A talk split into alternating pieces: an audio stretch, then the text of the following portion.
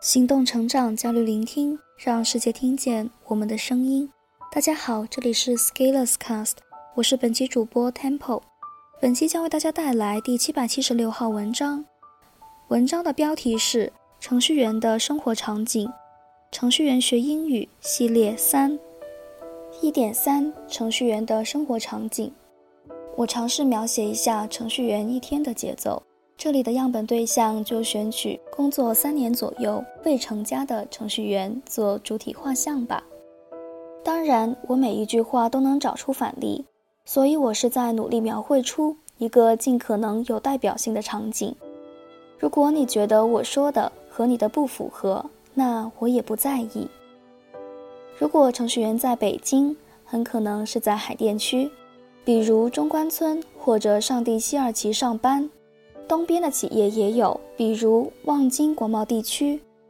北京的互联网公司有不少，每个互联网公司都会有许多程序员。每天早上，程序员出门上班可能要坐地铁或者公交。互联网公司在北京容易扎堆，从而造成某些站点人数特别多。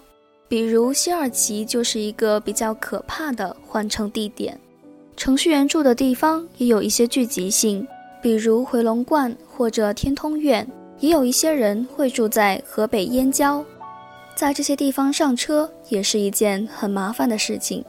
程序员通常会背着书包或者挎包上班，包里通常会有一台电脑，还会有其他的电子设备，比如几台手机、一台 iPad、一台 Kindle。如果是女生程序员，有可能会背一个包，再提一个女生专用包。程序员早上上班可能不会太早，有的九点，有的十点或者下午。那早餐如何解决？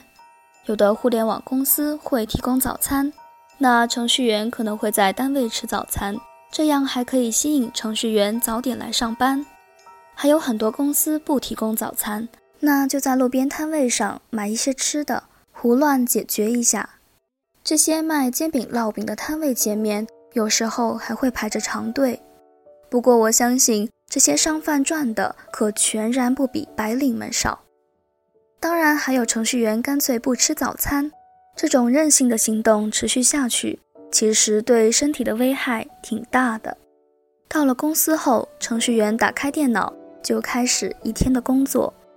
有的是完成项目开发的工作量，有的是调试代码定位的一些异常，有的是读前人留下的没有文档的代码，然后要做重构，中间可能上个网、开个会、过过方案。有时候程序员白天工作的时候无法写太多行代码，因为干扰的事情太多。一会儿某菜鸟产品经理又拿着不靠谱的需求来让程序员开发。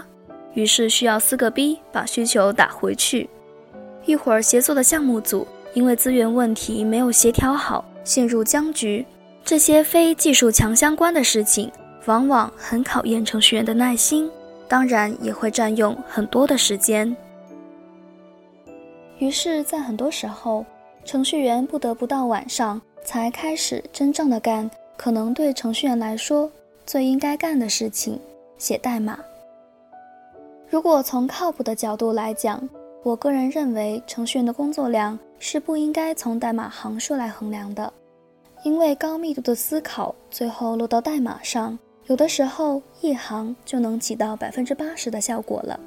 但是水平低的人是无论如何也写不出来的。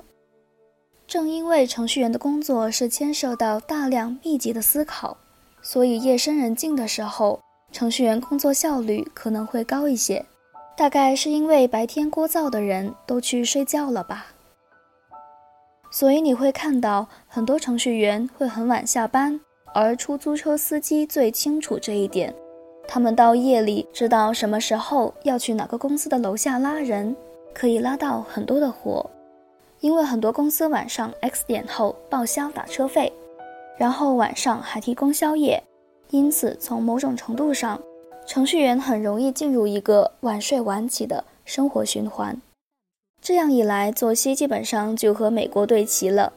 如果是到上线的时点，那有可能公司集体作战，干到早上，在公司用行军床躺一会儿，天亮了接着搞。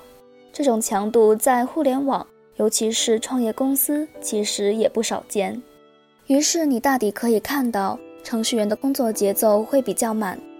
这种满有可能是由于项目领导组织不佳导致集体加班，也有可能的确是因为事情太多导致的。这样高强度、高密度的工作，给程序员个人的时间会相对少一些。所以在生活上，程序员会过得相对朴素一些。因为当你面对一堆机器的时候，一件宽松的 T 恤加上大裤衩，明显要比西装领带有更多的舒适感。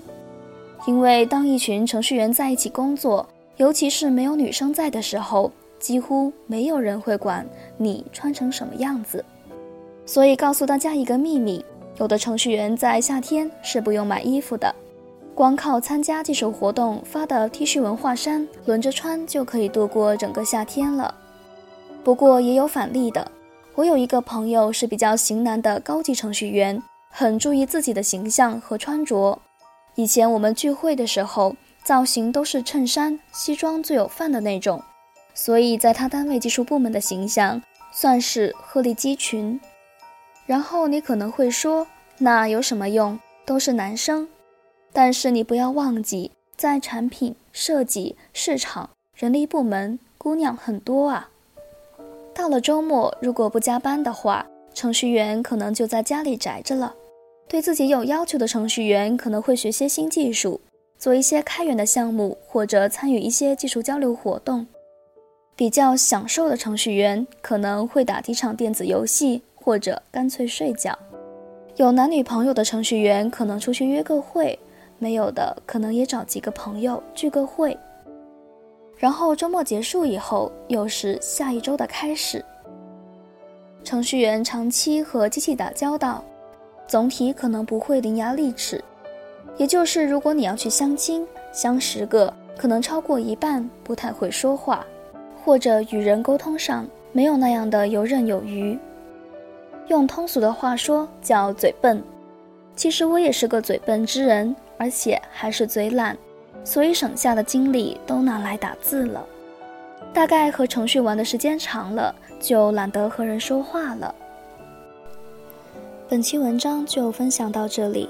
如果对我们的节目有什么意见和建议，请在底部留言点评。如果喜欢我们的节目，请关注并且点赞。谢谢大家的收听。